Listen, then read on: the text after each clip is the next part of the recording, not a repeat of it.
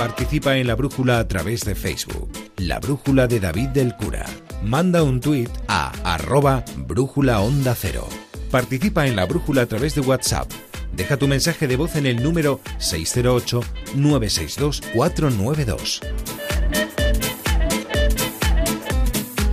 Tenemos una estación de radio en un faro asomado al Cantábrico. Dentro, en lo alto de la torre, está cada noche Javier Cancho. Así que lo siguiente en la brújula es una conexión con Punta Norte. Y en el capítulo de hoy, la cuestión Caravaggio.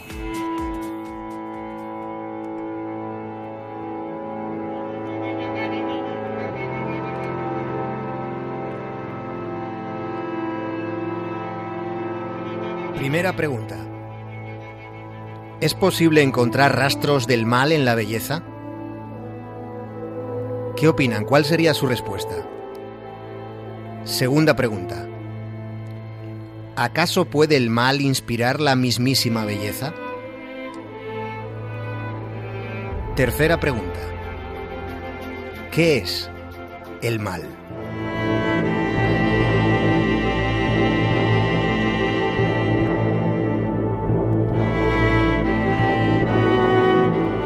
Michelangelo Merisida Caravaggio fue un vanguardista. Pasó por este mundo libre de convenciones, tanto en su arte como en su vida.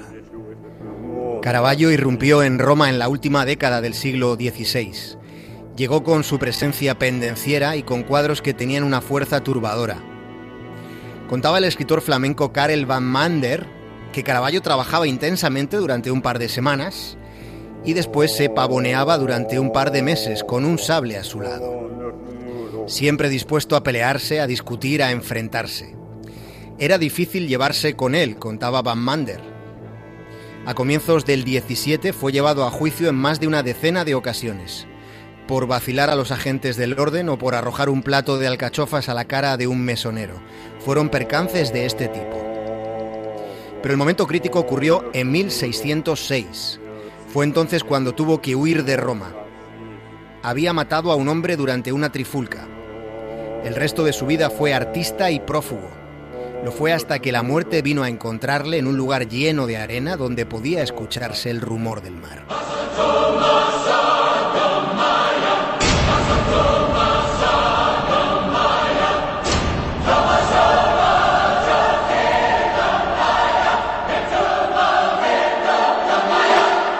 Como artista fue revolucionario por muchos motivos, aunque el más conocido de todos sea el claroscuro. Caravaggio fue un maestro en algo tan complejo como es el manejo de la luz. Usaba la luz para capturar formas, para crear espacio y añadir drama a escenas que eran cotidianas. Él conseguía que la iluminación en sí misma resultara dramática. La luz apoya, sustenta, constituye la propia narrativa en los cuadros de Caravaggio. Algunos de ustedes tendrán presencia seguro en sus mentes de estos cuadros, pero aún así les sugerimos que contemplen detenidamente la pintura de un artista que también fue un salvaje. Observándola con pausa, pensamos que con su obra es posible sentir ese tipo de desgarro que de vez en cuando se nota en lo más íntimo que tenemos entre lo sensorial. Mirando su pintura, es posible sentir la conexión con el arte. En esos cuadros, en sus cuadros, está la provocación. Es muy posible que Caravaggio fuera el primer gran iconoclasta de toda la historia. Él revolucionó la historia del arte. Llevaba a su casa a gente de la calle, a mendigos o prostitutas. Hasta entonces nunca antes se había hecho algo parecido. Nadie había pintado a la plebe. Pero además prescindía del estudio académico del dibujo. Despreciaba eso de hacer unos bonitos dibujos y luego llenarlos de pintura. Pintaba directamente y hasta el final y lo hacía afinando hasta el último de los detalles. Y no solo con las personas y con sus gestos, también lo hacía con las naturalezas muertas que hasta que él llegó habían permanecido en un segundo plano.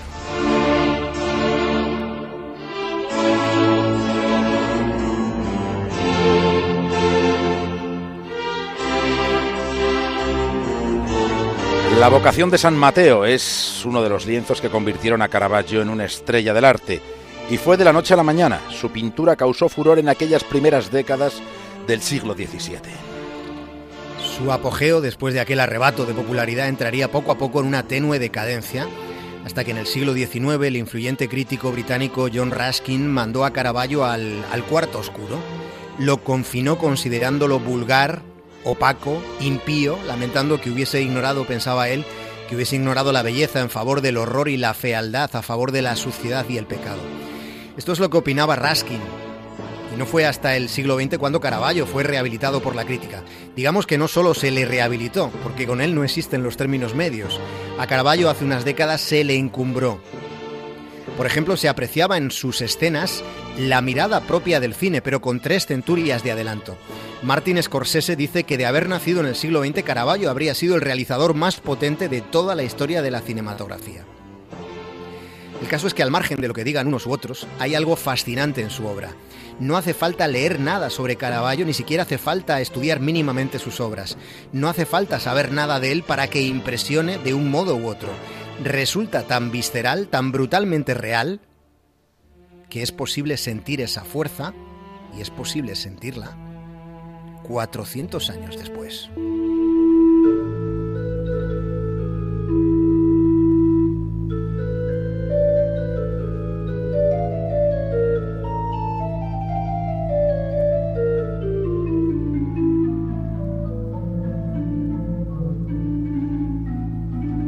El macarra del barroco aprendió el arte del pincel en una escuela de pintura manierista, cuando el Renacimiento ya estaba viviendo su ocaso, sus últimos días.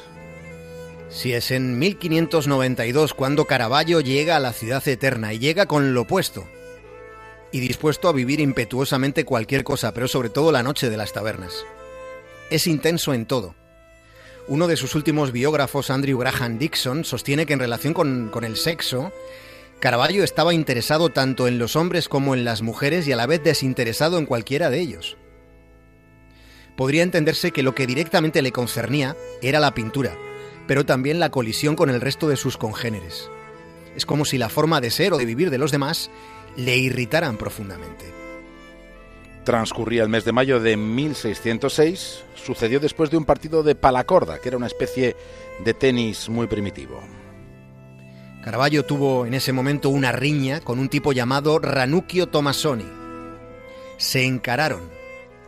Caravaggio fue a por su sable y lo avasalló. La brutalidad del genio fue algo así como fiereza en aquella trifulca con aquel insensato. Derribó a su contendiente y se entretuvo en mutilarle el pene. El problema es que también, puede que sin pretenderlo, esto no lo sabremos nunca, le seccionó una arteria y aquel muchacho se desangró. El muerto era el hijo de un aristócrata que estaba bien relacionado con el Papa Pablo V. Antes de que fuera condenado a muerte ya se había dado a la fuga. Pero los Tomasoni eran gente poderosa y desde entonces, Caravaggio emprendió una fuga sin final.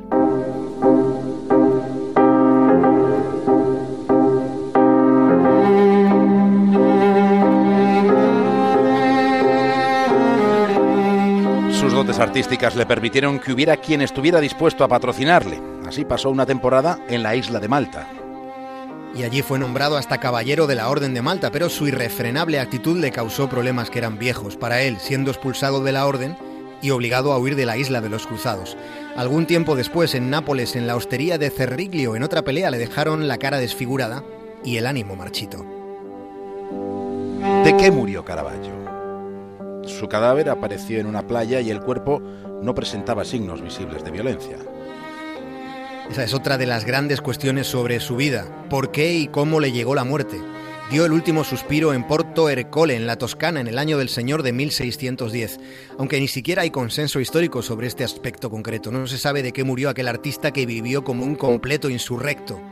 Sin embargo, en su pintura, no hay rastro de indisciplina, su pintura está llena de rigor, de un rigor ceñido a una verdad abrumadora. El realismo de Caravaggio es tempestuoso. Caravaggio no tuvo taller ni tuvo jamás discípulo. ¿Cómo es posible entonces que sea el pintor más influyente de toda la historia del arte?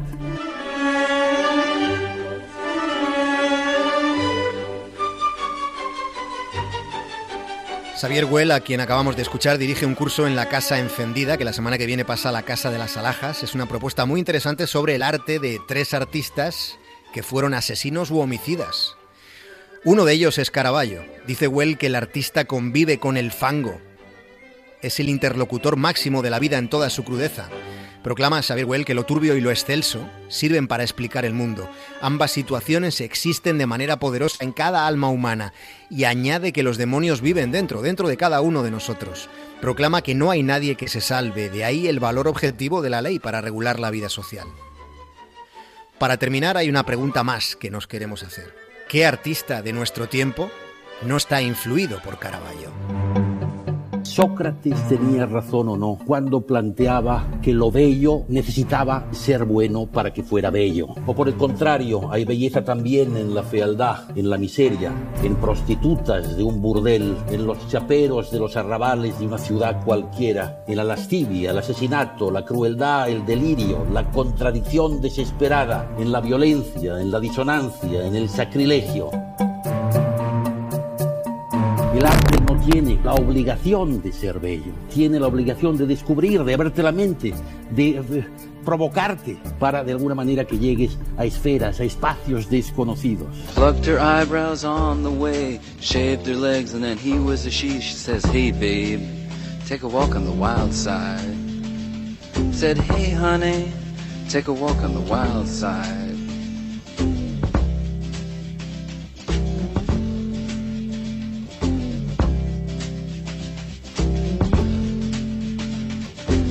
Candy came from out on the island.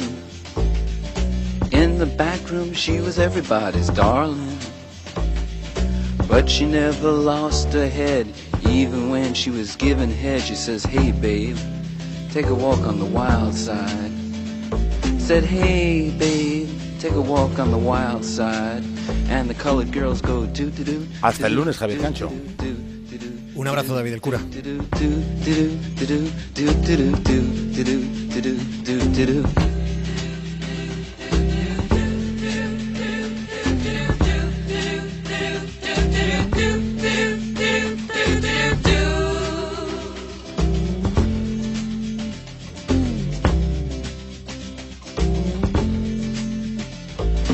Little Joe never once gave it away. Everybody had to pay and pay. A hustle here and a hustle there. New York City is the place where they said, Hey babe, take a walk on the wild side. I said, Hey Joe, take a walk on the wild side.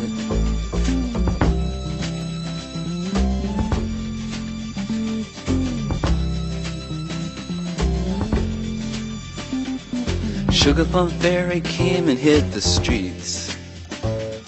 Looking for soul food and a place to eat.